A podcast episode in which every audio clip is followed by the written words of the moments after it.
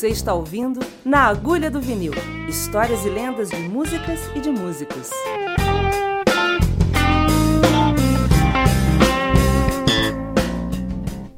Na Agulha do Vinil. Saudações das Lowlands. Saudações aqui de Glasgow. Are you experienced? Well, I am. André Cristóvão, e hoje eu vou falar sobre Jimi Hendrix. Gente, quando eu critico muitas pessoas que falam de música de uma maneira. da mesma maneira que se fala sobre futebol, é, eu tenho culpa no cartório. Eu era tão fã do Cream e do que o Cream oferecia que qualquer outro trio, como sem cantor, portanto vocês vão entender a, noção é, do fanatismo. Eu, eu não consegui curtir o Led Zeppelin quando eu vi a primeira vez. Eu não consegui curtir o Jeff Beck primeira vez que eu vi o Truth. Não consegui curtir o Hendrix, mas o Hendrix foi pior, porque eu vi, sei lá, Hey Joe, eu ouvi alguma coisa essa cara de single, eu achei que para alguém que tocava guitarra pra caramba. Uh, e com todos os solos que o Clapton tinha feito nos discos de estúdio do Cream, Hendrix não desceu, cara. E não desceu por mais de ano, hein? Eu devo a minha devoção ao, ao Jimmy, a um radialista. Existia um programa em São Paulo, na Rádio América AM. Ele entrava à meia-noite agora. Caleidoscópio, do Jax. Jax Caleidoscópio. E Bom, acabei virando amigo dele. Ele tocou uma vez Bomba Garden de Purple, eu e o Zina saímos correndo como para lá, levei todos os piratas que eu tinha.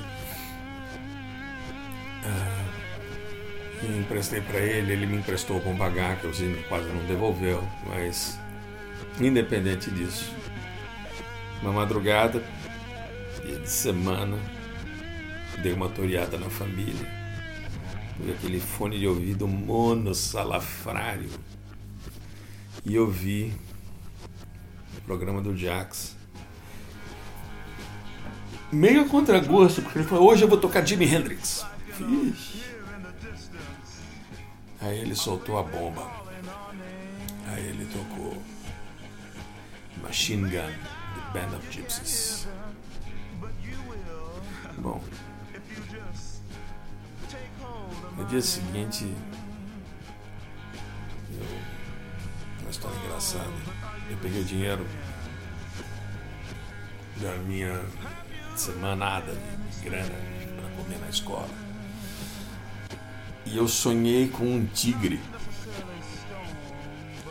O tigre do, da ESSO. Eu dava de calção no fundo da piscina da minha escola. Na piscina não, da quadra, que tinha virado uma piscina na minha escola. E aí eu pedi pro meu primo, que era mais velho, conhecer as, os Paranauê, as motretas. E aí eu fui lá para Lapa, eu morava na Santa Cecília, peguei um ônibus, fui até a Lapa. E eu apostei, cara, os meus cinco dinheiros no bicho. Joguei tigre na cabeça. E fui para a escola. No fim da tarde, fui num orelhão, liguei pro meu primo. Falei, e aí, cara, você foi lá ver? Ele falou, cara, Vem buscar uma grana que você ganhou uma bala. Você ganhou no bicho, cara. Deu tigre na cabeça. Com cinco reais eu não comprava um vinil. Um vinil importado custava 30, 30 dinheiros. Eu ganhei 60 dinheiros, cara. Eu saí voado, bicho. Voado da loja direto pro Museu do Disco. Onde meu querido Miguel Aranega o Serginho Rocha e o Odair estavam sempre à disposição, ensinando a gente a ouvir música. E eu comprei, tinha acabado de chegar, tá? Eu, talvez até por isso que o Jax tenha tocado na noite anterior. Eu comprei o Jimi Hendrix Band of Gypsies, porque eu não conseguia viver sem Machine Gun. Comprei também o Eric Clapton, Was Here, também belo disco. E cheguei em casa com os dois. Meu pai falou: Você arrumou dinheiro pra eu? Eu falei assim, cara, contei a história ele. Falou: Na próxima vez você me fala, eu te dou uma grana a mais. Um palpite desse você não joga fora. Podíamos ter ganho uma grana preta nisso daí. Mas a gente não era da jogatina, cara. Foi a única vez que eu joguei um bicho na minha vida e ganhei dinheiro. Aí começou o meu romance com o Hendrix. Elton Barbuto, filho, meu outro irmão de criação, tinha um Hendrix in the West e eu ouvi Johnny B. Good perdi o rumo de casa. Nesse disco tem ainda a versão de Little Wing mais bonita de todas, que é e tem uma versão de Red House que é espetacular. Vocês podem conferir todas essas. Mas que eu quero que vocês prestem atenção nessa versão Machine Gun Band of Gypsies. Por causa do Hendrix ao vivo, com o olha como demorou, tá? Com o advento do, do, do, dos CDs, é, uma noite eu estava na casa do Roberto e da Rita, isso já é 87, pelo menos 12 anos depois. E ele tinha comprado um aparelho de CD, um dos primeiros que eu vi, talvez o primeiro que eu ouvi. E eu ouvi Electric Ladyland em CD. Levem em consideração que nesse período, mesmo comigo morando nos Estados Unidos, tendo amigos que eram super doentes pelo Hendrix, eu nunca vi esses discos à venda. Eu não vi Are You Experience à venda, eu não vi Access Bold Love à venda, eu não vi Electric Ladyland à venda. Eu achei um cassete uma vez do Smash Hits e eu ouvia isso no meu Walkman quando eu estava trabalhando e no Rio de Janeiro, 85, 86, foram dois anos que eu fiquei muito no Rio. É, depois mais ainda, mais um ano e pouco com a Rita, né? É, a gente ia muito pro Rio, então minha trilha sonora basicamente entrava no avião e punha ou o The Guela do ZZ Top ou o Smash Hits do Hendrix. Eram meus dois cassetes que ficavam no bolso, assim, da, bolsa que viajava comigo para cima e para baixo. Então eu fui me acostumando com o Hendrix em estúdio, comecei a achar graça naquilo. Mas foi realmente essa experiência na casa do Roberto, ainda lá na, na Praça Vila Buim, quando eu vi e na semana seguinte eu tinha que gravar alguma coisa em, em Miami, não lembro o que, foi. E eu comprei um aparelho de CD para mim e comprei alguns discos. O Electric Ladyland foi um dos primeiros discos, dos cinco primeiros discos que eu comprei. É... E aí eu tomei noção. Um tempo depois, uma outra pessoa me chamou a atenção um disco, o Robin Ford conversando comigo, disse que o disco favorito do Hendrix dele era o Axis Bold as Love. Essa altura eu já tinha todos esses discos, ouvia, mas quando aí teu guru fala para você, vai lá e porque é diferente, eu fui e ouvi é diferente. Então, eu vou fazer invertido. A primeira música que me deu noção do que eu vou falar agora, que é do orquestrador, que é do grande arranjador, do ser humano, o primeiro grande arquiteto da guitarra, né? Considero ele e o Jimmy Page os dois maiores arquitetos da, do universo do meu instrumento. A música que me tirou do chão com Hendrix em estúdio foi All, All Along Watchtower, versão dele com Bob Dylan. Dylan. John Wesley Garvin. E o que ele fez ali eu nunca tinha ouvido não é concebível alguém em 1967 para 68 já ter tanto controle do que vai acontecer numa música. Ele arranjou como se ele fosse um maestro, um, o Stravinsky da Stratocaster. Né? Ele sabia onde os sons aconteceriam, onde ela rugia, onde ela ronronava, onde ela subiava. Poucos seres humanos na Terra tiveram tanto controle de um instrumento em prol da criatividade, em prol da música. Então, All Along the Watchtower foi a primeira música que me levou a isso. Na sequência, a gente pode ouvir Bold as Love, do Axis Bold as Love, porque ele também faz a mesma coisa. Ele vai para uma amplitude, um troço é, eu não ouço Hendrix à noite antes de dormir porque eu perco o sono, eu não tenho mais vontade de dormir, eu quero continuar na viagem, então eu fico trocando de disco em busca de algo que eu não tenho ouvido. Ah, e a abertura do Electric Ladyland, né? Have you ever been Aquilo, nossa, essas três músicas, ouçam elas em seguida por essa ordem mesmo estando invertida, elas são, elas têm uma mágica espetacular. Eu gosto muito do primeiro disco. Gosto também. Uh, Stone Free é uma canção que me agrada muito. Uh, mas ela é mais crua. Ele estava. Eu tinha recebido uma caixa de 12 cores, você está entendendo? Aí quando ele recebeu uma caixa 36 cores diferentes, lápis diferentes e possibilidades diferentes. A coisa mudou muito. Eu vou contar aqui uma historiazinha interessante. A gente falando de Fender, mas eu vou falar dessa história. Foi, teve a ver com a Gibson. Eu ajudei a. Eu fui contratado pela Gibson em 1991 como endorser. Eu assinei um endorsement com eles. Eu tinha feito um show com o Bo Diddley. Né? Estava na mesma noite que o Bo Diddley no, no segundo festival de jazz, segundo festival de blues, perdão, no Ibirapuera, Dia das Mães.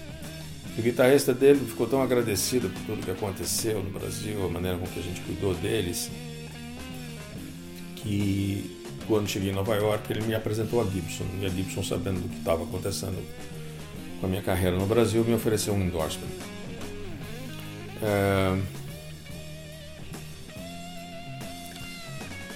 Anos depois, eles não satisfeitos com a distribuição que tinham no Brasil, me pediram para contactar uma pessoa. E é assim que você tem o nascimento da Royal, assim que o René Moura foi parar na relação dele com a Gibson surgiu, foi uma indicação minha. E de presente eu ganhei uma guitarra tem uma Les Paul Historic Collection de 1993, número de série 0006. E fui jantar com o pessoal da Gibson uh, em Nova York e eles me levaram para assistir o Les Paul. O Les Paul me deu um livro de presente e autografou o picar da minha guitarra. E aí jantando antes de começar o set dele, eu perguntei qual é a história real entre você e o Jimi Hendrix, como é que foi? Eu falei, não, eu vi ele tocando num bar a primeira vez, aí voltei, ninguém sabia o nome dele. Aí um dia eu vi no rádio e falei, esse é o cara, esse é o cara.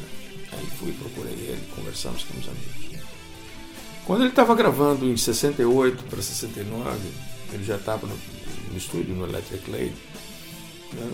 ele me ligou uma noite eu sou notívago, ele sabia. Então me ligou, sei lá, uma hora da manhã. Mas eu tô com um problema, cara. Eu tô querendo um som limpo que não existe. Ele existe na minha cabeça, mas eu não consigo achar. Eu comprei até um Fender Twin para ver se eu consigo o timbre que eu tô querendo, mas eu não tô conseguindo.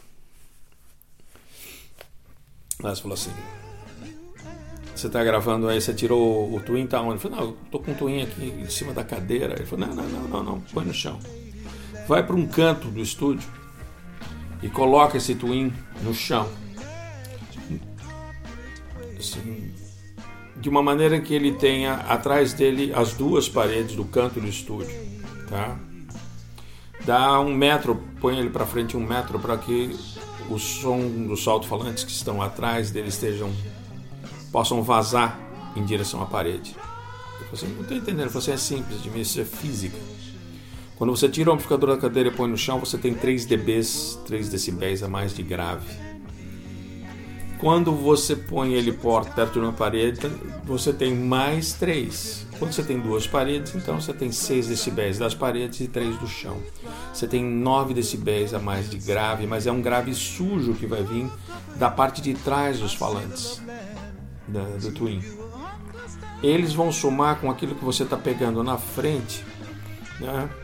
mas procure não usar close miking, use distant miking, põe para trás, grava como você está gravando teus Marshalls, porque eu ouço teus Marshalls, eu percebo que você está gravando com os microfones à distância. Então, e assim foi feito. E os sons de guitarra limpo que você tem, em parte do Electric Ladyland e com certeza absoluta no Cry of Love, que depois saiu com outros nomes e tudo mais, mas as músicas que tem no Cry of Love, né, In From The Storm, uh, Angel, aquele som limpo, limpo que não for de Leslie, é o, o, som do Twin. O som do Twin é diferente do som limpo do Marshall. Então, se você nunca experimentou isso, né, essa é a dica direta da boca do cavalo. A, produção rápida da conversa que o Les Paul teve com Hendrix com o telefone me contou para mim me contou para mim, né? Me contou para mim é um cara que está falando mais inglês que português, né? E contou para mim uma noite em Nova York. Não dá para falar do Hendrix é, com poucas canções. Então talvez esse seja o podcast em que vocês vão ter o maior número de músicas. Tá? Eu espero, eu espero que o João consiga inserir é, uma versão pirata. Eu estou mandando pelo correio de presente para ele de um disco Moons and Rainbows. Chama Astro Man. Astro Man saiu no Voodoo Soup, mas essa é uma versão longa de 10 minutos com Hendrix possuído. Tá? Então, talvez seja o mais longo de todos os podcasts que eu venha fazer. Mas, dada a importância do arquiteto, do artista, do pintor, da voz celestial que trouxe para a música um frescor e passou pela gente como se fosse um relâmpago. Né? Em quatro anos ele mudou a história da música. Para você que é fã e devoto da Fender Stratocaster, saibam que se ele não tivesse surgido em 67 e feito o que fez com a guitarra, a guitarra teria sido descontinuada porque ela não tinha o apelo que ela teve no começo quando Buddy Holly tocava de Fender e os Shadows tocavam de Fender. Precisou uma voz do tamanho da do Hendrix para que pessoas como uh, eu e outras pessoas da, daquela da geração dos anos 70 uh, ah, tivéssemos vontade de ter aquele som de guitarra. Né? Hendrix é um arquétipo da música do século XX. Diferente de um arquétipo como Stravinsky, diferente como Miles Davis, mas a chama de luz que era contida na alma daquela criatura é da mesma qualidade. Então, um brinde aos criadores, um brinde aos únicos, aos inventores. E, para não dizer que eu não falei disso, o Hendrix não teve medo Hendrix, com as limitações musicais que ele tinha como guitarrista, não tinha conhecimento teórico, nunca estudou técnica. Ah, isso não fez com que, quando ele se confrontasse com músicos do calibre dos mais diversos que ele encontrou na vida depois que ele virou a marca Jimi Hendrix, medo não fez parte da vida dele criar, tocar, viver música assim. Então, num, num, num mundo que é, que, é, que é montado a partir da ideia de controlar as pessoas através do medo, medo do que vai acontecer nas próximas eleições, medo do que vai acontecer com o Brasil, medo do que vai acontecer com o mundo, se vai ter astronave pousando na Terra, se vai ter guerra mundial. Desliga o canal do medo e se joga a vida foi feita para ser vivida com muita intensidade. Aproveita cada minuto. Se você gosta de tocar, estude como se você fosse o escolhido para ser o próximo Hendrix. De repente eu estou falando com ele daqui. Eu boto fé que as coisas vão ser melhores. Eu boto fé que as coisas vão se iluminar. Eu boto fé que tanta sujeira na mesa tem a ver com a imensidão de luz que está chegando. Essa luz mora no coração de todos vocês, mora no meu coração. Deixa a luz entrar.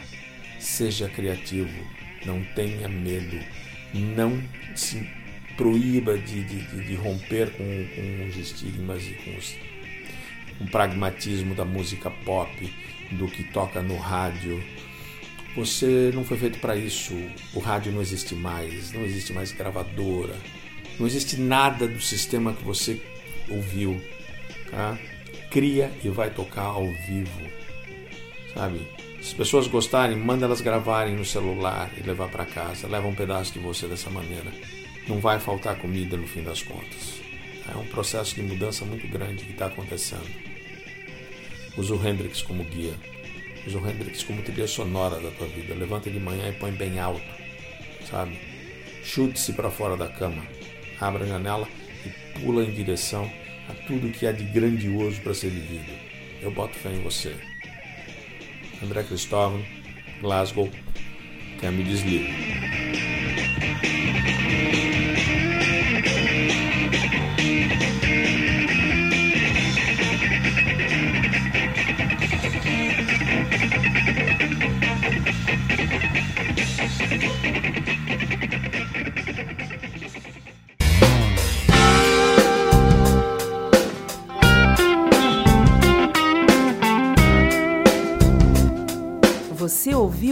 Na Agulha do Vinil Histórias e lendas de músicas e de músicos. Acesse naagulhadovinil.com.br e ouça outros episódios.